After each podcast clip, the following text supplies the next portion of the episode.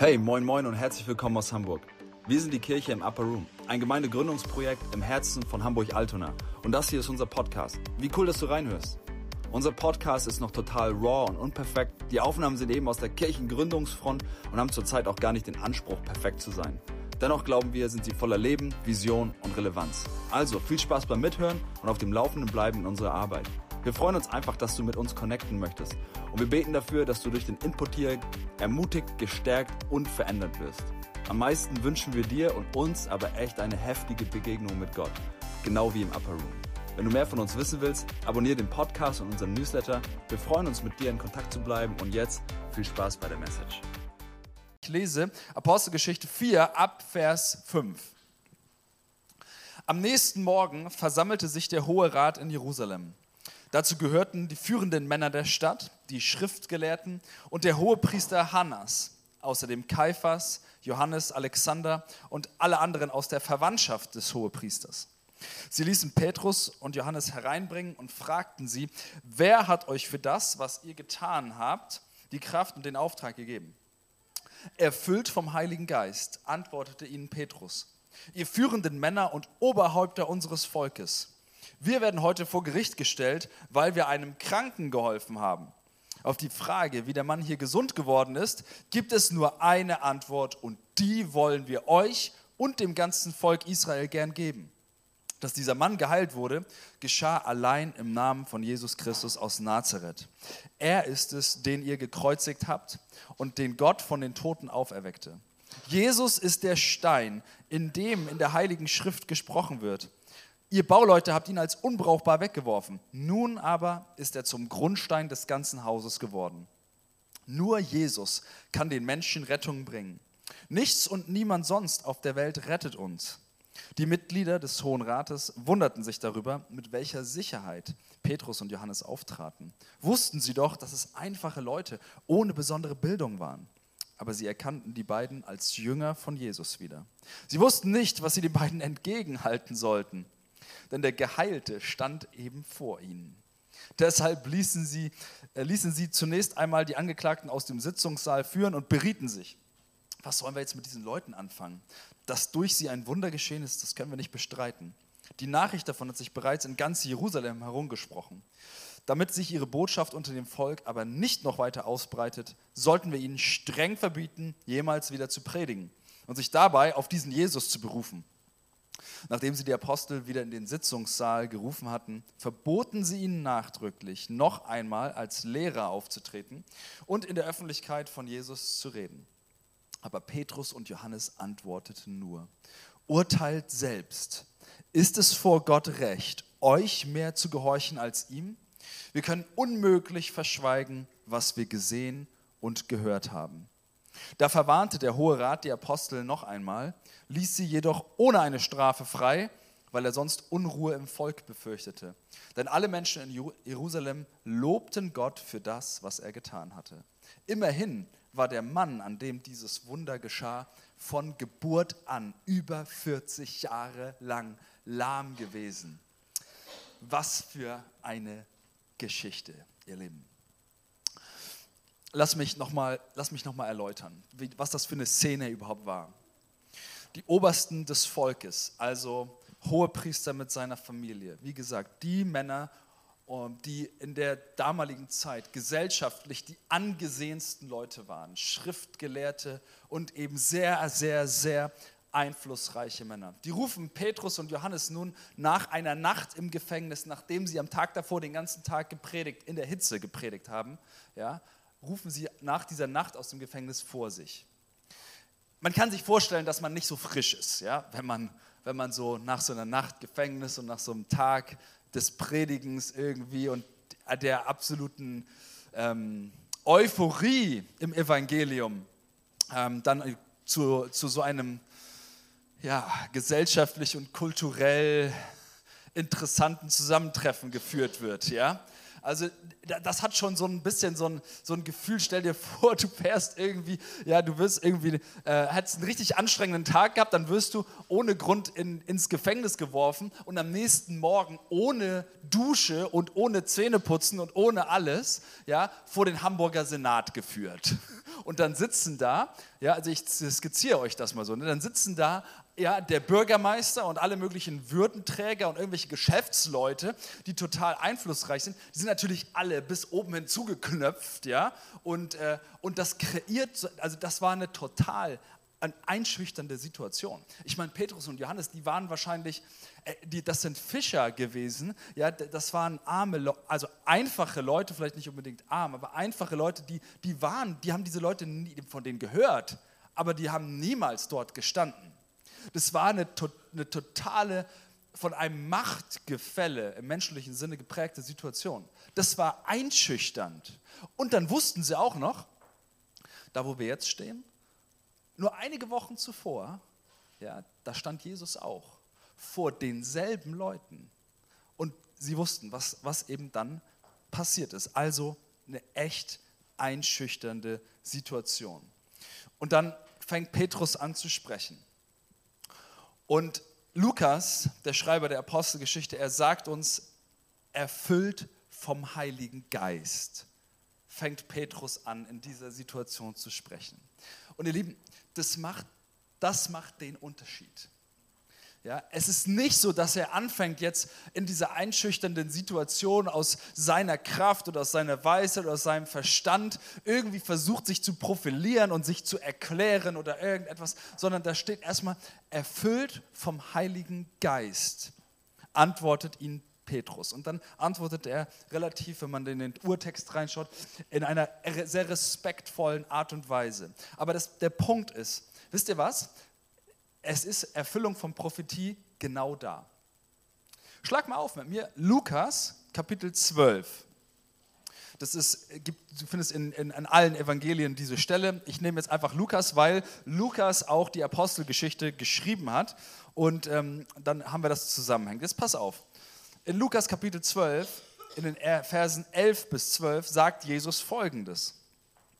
Wenn sie euch in den Synagogen vor Gericht zerren oder ihr vor Richtern und Machthabern verhört werdet, dann sorgt euch nicht darum, was ihr sagen oder wie ihr euch verteidigen sollt. Denn der Heilige Geist wird euch zur rechten Zeit das rechte Wort geben. Ist es nicht cool? Ja, genau da inmitten dieser Situation erleben sie das, was Jesus ihnen schon vorangekündigt hat als seinen Nachfolgern. Erstmal, ihr werdet solche Situationen erleben, aber wenn ihr sie erlebt, macht euch keine Sorgen. Verlasst euch nicht auf eure eigene Kraft oder auf eure eigene Eloquenz oder irgendwas, was ihr vorzubieten habt, sondern verlasst euch darauf, dass der Heilige Geist euch alles geben wird, was ihr benötigt, um euch zu verteidigen. Und das macht den Unterschied. Und dann fängt Petrus an zu predigen. Ja, und er erklärt, ja, er erklärt das Wunder hinter dem Wunder. Ja, er erklärt, sagt, Herr, dieser Mann, der ist, der ist gelähmt gewesen, der ist gesund gemacht worden. Und zwar, ich erzähle euch von Jesus. Und er fängt an, von Jesus zu erzählen. Jesus ist von den Toten auferstanden. Jesus ist der Eckstein des Hauses, den ihr verworfen habt. Und er bringt Psalm 118. Und äh, den kannten, den kannten die äh, Gesetzeslehrer natürlich, diesen messianischen Psalm, den David geschrieben hat. Ja? Ähm, und, und Petrus findet, äh, schöpft aus einer einer tiefen Offenbarung, das haben wir ja schon immer wieder auch in den anderen Predigten, die wir angeschaut haben, gemerkt. Er schöpft aus einer tiefen Offenbarung, die der, Heil, wisst ihr, die der Heilige Geist gegeben hat. Leute, es ist immer der Heilige Geist in der Apostelgeschichte. Es ist immer der Heilige Geist. Es ist nicht Petrus gewesen, der jetzt hier irgendwie, weil er drei Jahre studiert hat und Bibelschule gemacht hat und irgendwie, weißt du, mit Jesus da äh, ein Trainee war oder was auch immer, ein Programm durchlaufen hat, sondern es war dann der Heilige Geist, der ihn erinnert hat. Es war der Heilige Geist, der ihn befähigt hat. Es war der Heilige Geist in Apostelgeschichte 2. Es war der Heilige Geist in Apostelgeschichte 3 vor im Tempel. Es war der Heilige Geist jetzt vor den Obersten, der, der Petrus die, den Mut, diesen übernatürlichen Mut und, die, und auch die Offenbarung gibt. Leute, wenn du in so einer einschüchternden Situation bist, menschlich gesehen, ey, ich bin auch, ich, ich, ich, ich, war, ich habe jetzt ein paar Mal in meinem Leben öffentlich gesprochen. In so einer einschüchternden Situation ich wüsste nicht, was passieren würde. Deswegen ist, zeugt es nochmal mehr für mich als jemand, der auch häufiger öffentlich spricht. Weißt du, was für, eine, was für eine besondere Situation das war, dass Petrus so argumentieren kann und so, so, so mutig das Evangelium predigt. Und dann sagt er, Nur Jesus kann den Menschen Rettung bringen. Nichts und niemand sonst auf der Welt rettet uns. Und ja, die Menschen, die ihm zuhören, die Führenden des Volkes, sie können nichts mehr entgegensetzen. Ich, ich finde das cool, wie Lukas das, das, das festhält. Es muss einfach mal gesagt werden. Hey, wir haben ihm nichts, es, konnte ihm nichts entgegengesetzt werden. Und äh, nebenbei, sagt Lukas, steht der Geheilte, der von Geburt an gelähmt war, die ganze Zeit daneben. Was für eine Situation. Und dann, und dann drohen sie ihnen Strafe an. Das wird aus dem Zusammenhang ja deutlich.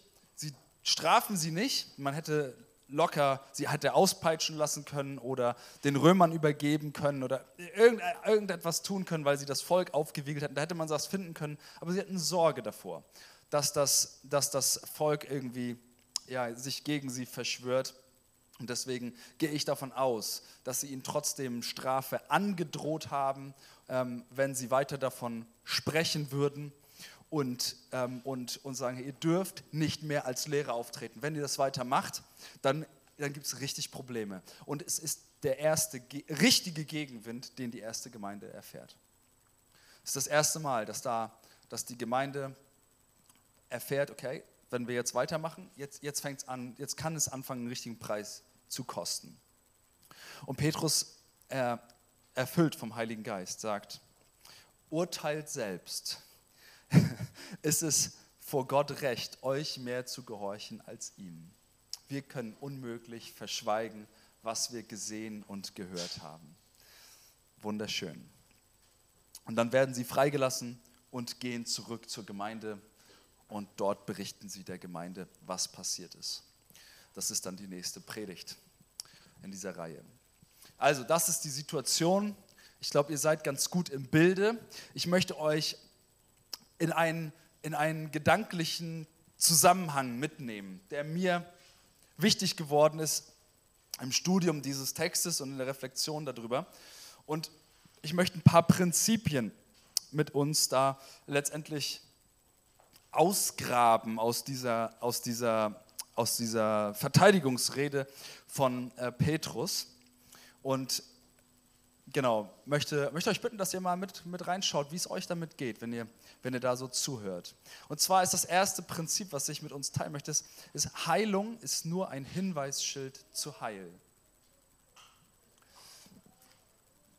Weißt du, dieser ehemals Gelähmte, der steht dort vor ihnen und der ist so wie so eine, eigentlich wie so ein, wie so ein, Unterstrich, so ein Unterstrich der Botschaft des Evangeliums. Aber es ist nicht das Wunder an sich, was die ganze Zeit diskutiert wird, sondern es geht vielmehr um, um den, der das Wunder vollbracht hat. Also es geht nicht darum, Petrus fängt auch in seiner gesamten Argumentation nicht darüber an zu reden, guck mal, was Jesus alles für dich tun kann. Er hat übrigens den Geheilten, den Gelähmten hier geheilt, der war, der war wann, wie lange warst du nochmal gelähmt? Jetzt gib mal dein Zeugnis und dann, guck mal, wenn er das für dich tun kann, dann kann er es auch für, für ihn tun, dann kann er es auch für euch tun. Jetzt beten wir alle zusammen und fängt er an, so eine Evangelisation zu machen oder so. Überhaupt gar nicht. Die Heilung, ja, dieses Gelähmten, die ist wunderbar. Das ist genial. Wir lieben das. Wir sehen, Gott wirkt Wunder und wir glauben daran. Aber es ist nicht das Zentrum in dieser Verteidigungsrede. Nicht das, was Gott für dich tun kann oder wer, was er, wo, wozu er dich bringen kann oder was er, in, was er durch dich bewirken kann oder was irgendwie, was er, was, er, was, was, was er von außen auf dich legen kann, ja, ist das, was zählt, sondern wer er ist. Und das wird deutlich in dieser gesamten Argumentationslinie. Petrus kommt sofort zum, zu dem Grund, warum, warum er geheilt worden ist und wer es ist, den, der ihn geheilt hat. Er bleibt nicht bei dieser Heilung stehen. Und ich, ich, ich bin da stehen, stecken geblieben in, meinem, in meiner Reflexion. Ich dachte, weißt du, wie ist unser Verhältnis dazu? Wie ist unser Verhältnis dazu? Wie ist unser Verhältnis zwischen, zwischen Heilung und Heil? Und manchmal bekomme ich so ein bisschen das Gefühl, dass gerade so in der westlich, äh, insbesondere charismatisch orientierten Gemeindelandschaft es mehr um Heilung und Wohlstand und Self-Improvement, wie werde ich ein besserer Mensch durch biblische Prinzipien und vielleicht ähm, äh, bei manchen Bereichen, wie kriegen wir die, wie wir, machen wir die Welt zu einem besseren Ort, Ökologie, ja, oder äh, soziale Gerechtigkeit, ja, weißt du, dass wir irgendwie da stehen bleiben, bei all diesen äußeren Dingen, die wunderbar sind und die wichtig sind und für die, für die Gott auch eine Antwort hat, aber um die es im Kern nicht geht. Ja, und ich habe das Gefühl, wir bleiben oftmals da stehen. Sagen sie, ja, was kannst du für mich tun, Jesus? Wer, wer kann ich, ich in dir sein? Wer, was kannst du in mir bewirken? Und wie kann ich dann etwas für dich tun? Und, und so weiter. Und das sind alles wichtige Fragen, das ist aber nicht die Kernfrage. Sondern die Kernfrage ist nicht Heilung, ist, also wie werde ich, wie erlebe ich Heilung oder irgendetwas anderes Äußeres, was Gott für mich tun kann, sondern wer ist Christus für dich? Wer ist der Heiland? Der dich auch heilen kann. Ja, aber wer ist der Heiland? Und Petrus verschwendet eben keine Zeit, sondern fängt an, nicht über die Heilung zu sprechen, sondern über den Heiland. Ja, das Ziel ist Heil. Heilung ist wunderbar, ist aber nicht mehr als ein Hinweisschild zu dem, wer Jesus ist, wer er für dich sein möchte. Und weißt du, deswegen finden wir Heilung, so wichtig das ist, aber mehr in einem evangelistischen Zusammenhang in der Apostelgeschichte. Ja, wenn du die ganzen Wunder der Apostelgeschichte dir anschaust, dann siehst du ein, ein eindeutiges Ergebnis. Diese Wunder, diese, und das sind viele Wunder, unglaubliche Wunder. Ja, aber sie sind in einem Großteil in einem evangelistischen Zusammenhang zu finden. Und deswegen ist meine Ermutigung an der Stelle, auch gerade aus, dieser, aus diesem Text, Leute, lass uns mutig für kranke Menschen da draußen beten. Lass uns auch füreinander für Kranke beten, das sagt die Schrift auch. Ja, das ist ganz klar. Ne? Ähm, wer unter euch krank soll, soll die Ältesten rufen der Gemeinde und sie sollen ihnen die Hände auflegen, sie mit Öl sein, auf dass sie gesund werden. Jakobusbrief. Ja, ganz klar. Da gibt es auch Worte dazu. Aber Heilung ist maximal im evangelistischen Kontext zu finden.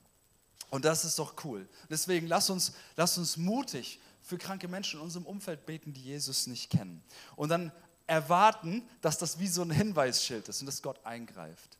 Ja? Und dass wir den Heiland vorstellen können, wer er ist. Und wisst ihr, aber jetzt mal ehrlich nochmal zu uns zurück zu dieser Frage, ganz persönlich. Und ich glaube, das ist eine Frage ist, die wir auch hier in dieser Gemeinschaft schon häufiger gestellt haben, aber die wirklich auch zentral für uns ist. Worum geht es uns in unserer Beziehung zu Jesus? Geht es uns im Kern darum, dass wir ein besseres Leben bekommen, dass wir vielleicht gesund werden, so wichtig das auch ist, dass wir ähm, irgendwie unsere Skillsets oder unseren Charakter weiter formen und entwickeln können, dass wir äh, uns einsetzen für biblische Werte wie äh, soziale Gerechtigkeit und Ökologie und, und all das und da drin irgendwie einen Platz finden. Oder, Leute, geht es uns um Jesus selbst, wer er ist, wer er, wer er für dich persönlich ist, ihn zu kennen, in, der, in einer persönlichen Beziehung zu ihm zu stehen. Worum geht es? Worum geht es uns? Und ich merke, dass ich ganz häufig, dass wir, weißt du, das ist ja auch so eine menschliche Tendenz, dass wir schnell bei diesen äußerlichen Dingen stehen bleiben. Weil Beziehung, ja, weißt du, was jemand für dich tun kann, das ist oftmals leichter, als jemanden selbst kennenzulernen.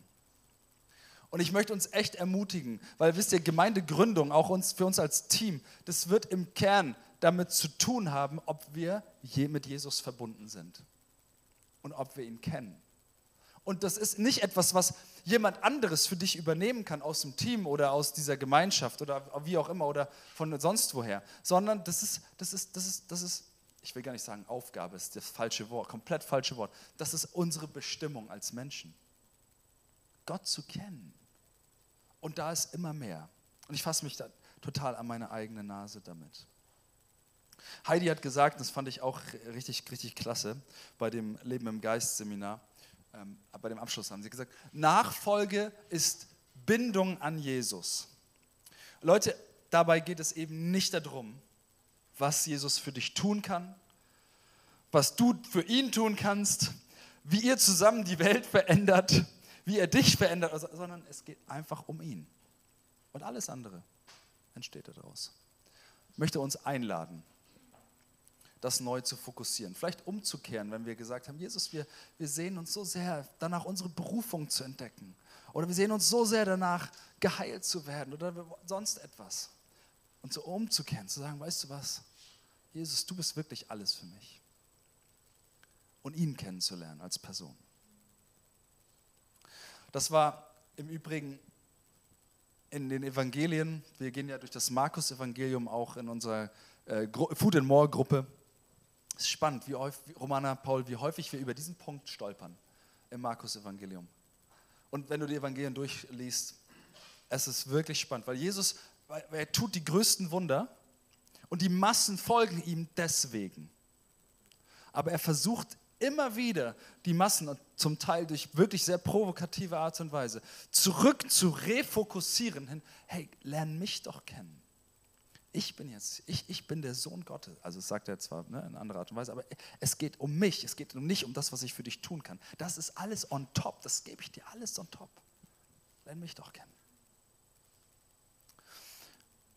Und ja, der zweite Gedanke, der, der mir ins Auge sprang, der hat mit dem Zitat von Petrus aus dem Alten Testament, aus Psalm 118 zu tun. Du kannst auch nochmal aufschlagen mit mir. Ähm, ist nicht in der PowerPoint, aber ich lese ihn noch vor, ist nicht so viel. Und zwar die Verse 22 bis 23. Da schreibt David folgendes: Der Stein, den die Bauleute wegwarfen, weil sie ihn für unbrauchbar, ja, für unbrauchbar hielten, ist zum Grundstein des ganzen Hauses geworden. Jetzt kommt's. Das zitiert er nicht mehr, aber ich, das ist der nächste Vers im Psalm 118, Vers 23. Was keiner für möglich gehalten hat, das tut der Herr vor unseren Augen. Wunderbar, oder? Was, was, was, was sagt der Psalmist?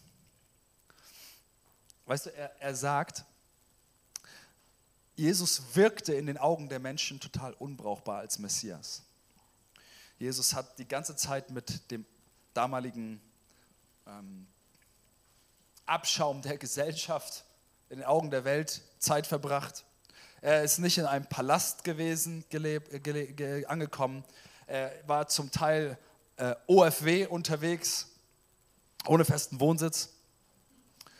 Ähm, er hat seinen Dienern als vermeintlicher in den Augen der Menschen Sohn Gottes seinen, seinen, seinen, seinen Jüngern, ja, er hat denen, die ihm eigentlich dienen sollten, hat er die Füße gewaschen. Ja, er hat oftmals eher die Eliten gemieden und hat, sich, hat es geliebt, sich mit Prostituierten, mit Zöllnern, mit Fischern, mit einfachen Leuten zu umgeben. Er hat sich den Armen und den Kranken zugewendet. Und dann ist er elendig am Kreuz gestorben und vermeintlich auferstanden und hat genau dadurch den Plan des Vaters erfüllt. Und die Welt schaut sich sein Leben an und seine Biografie an und sagt, er ist unbrauchbar als Messias. Den Stein, der als unbrauchbar von den Bauleuten weggeworfen worden ist, der ist zum Grundstein des ganzen Hauses geworden. Jesus ist, das wissen wir, Jesus beweist die Weisheit Gottes genau da drinne. Ja, dass er genau dieses Leben geführt hat. Genau so am Kreuz gestorben ist und vom Vater auferweckt worden ist. Und deswegen können wir einfach nur, weil wir glauben, nicht weil wir irgendetwas vorzuweisen hätten, weil Jesus genau so gelebt hat. Deswegen können wir genau mit allem, weil wir sind und was wir sind, einfach im Vertrauen und im Glauben an ihn gerettet werden. Die beste Botschaft der Welt, Leute. Und damit ist er zum Grundstein der Errettung für die Nationen geworden. Und das weißt du vielleicht alles. Aber weißt du, jetzt kommt der Punch. Petrus erlebt dasselbe Muster wie Jesus. Ich kann mir vorstellen, während er so dort spricht, dass das dieser Text des, des, des Alten Testamentes, so dieser, dieses, dieser Wortlaut auch, ja, den Stein, den die Bauleute für unbrauchbar ja, hielten, dass, er sich, dass, er, dass, dass das zu einer tiefen Identifikation mit Jesus geführt hat. Weißt du, Petrus, Petrus, er, er, erlebt das, er erlebt ein bisschen dasselbe wie Jesus. Ich kann mir vorstellen, er stand da vor der hohen Elite, den Würdenträgern in Anzug und in, in Roben und so weiter. Und er, sie, sie geben ihm genau dasselbe Gefühl. Du bist, wer bist du schon? Was hast du schon getan? Da war ein Machtgefälle. Wie willst du, glaubst du, dass du mit dieser Botschaft irgendetwas ausrichten kannst? Ja, in unseren Augen, du bist nicht gebildet, du hast keine, keinen akademischen Abschluss. Wie willst du denn überhaupt einen Unterschied machen in dieser Welt? Ja, und ich kann mir gut vorstellen, er, menschlich gesehen fühlte er sich wahrscheinlich genauso, genauso unnütz gerade in diesem Moment. Und vielleicht, wenn wir mal ganz ehrlich sind, hat er sich selber auch hinterfragt, weil er sagte, hey, was habe ich denn schon vorzuweisen? Ich bin es doch gewesen, der Jesus, aus, der Jesus verleugnet hat. Ich, ich, ich, ich habe wirklich nichts vorzuweisen. Eigentlich bin ich genau wie Jesus auch in den Augen der Menschen irgendwie unbrauchbar. Und dann, weißt du, deswegen habe ich diesen Vers aus Psalm 118 noch vorgelesen, der nicht zitiert worden ist. Aber was für Menschen unmöglich ist, das macht Gott vor unseren Augen möglich. Petrus ist wiederhergestellt worden von Jesus. Ja, und dann nutzt Jesus ihn. Petrus predigt. Er verteidigt hier vor dem Volk, das, vor den Obersten des Volkes das Evangelium. Ja, und das ist total in sich schon total unmöglich in den Augen der Menschen. Und es ist total ähnlich wie bei Jesus. Und ich, ich liebe dieses Beispiel, weil es gibt davon einfach immer, es ist ein Muster in der Schrift. Weißt du? Die Jünger, denk mal mit mir an die Jünger. Die Jünger, wir haben so oft darüber gesprochen, wie sie im Upper Room waren. Und ab dem Moment der Erfüllung mit dem Geist Gottes war auf einmal die Kraft da. Ja, ab dem Moment, wo sie, wo sie, wo sie, wo sie, wo sie aus, der, aus dieser Kraftquelle des Herrn unterwegs waren, hat sich, ihr, hat sich ihr Leben, ihr Dienst, alles komplett verändert. Und weißt du, Onesimus, ein anderes Beispiel, ja, aus der, aus der Schrift im, im Brief Philemon im Neuen Testament, weißt du, die, die ist genau dasselbe Beispiel. Unnütz, das Leben verwirkt, als Sklave weggelaufen von seinem Herrn. Alle Welt hat ihn als hat, hat gesagt, du bist, schon dein Name ist, ist, eigentlich, ist eigentlich was anderes, aber, ja, aber du bist unnütz, du hast dich unnütz gemacht. Und weißt du was? Er trifft Jesus bei Paulus, durch Paulus.